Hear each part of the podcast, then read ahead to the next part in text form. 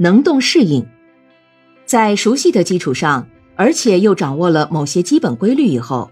幼儿就开始发挥自己的能动作用，而改变自己的被动状态。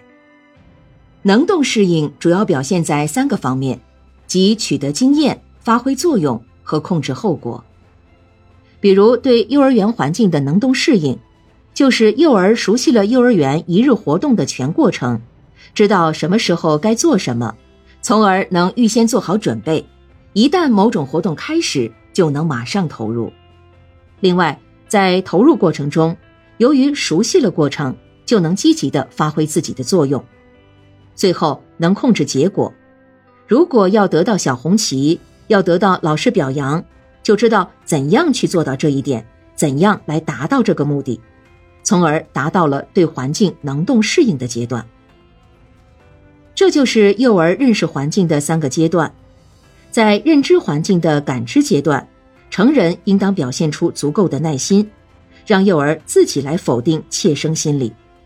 在可能的情况下。可为幼儿提供示范，比如要帮助幼儿熟悉一只小猫，成人可先去抱抱猫，同它亲热亲热，让幼儿知道怎样接近它。在认知环境的操作阶段，则应尽量提供条件，创造条件让幼儿介入；在适应阶段，则教他方法，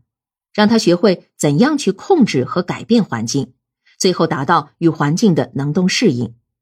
同时，给幼儿提出新的环境、新的认识过程，从中积累经验、增长能力。在幼儿认知环境的过程中，成人可以帮助他、启迪他、给他以示范，但不要去替代他，更不要去人为的割断他和环境的联系。割断了和环境的联系，实际上阻塞了儿童成长途径。虽然每一位家长都不愿看到由于割裂与环境的联系而带来的结果。但每一位家长和老师却在或多或少的酿造这个结果出现，这正是一种悲剧，即不知不觉的割裂了幼儿和环境的某种联系。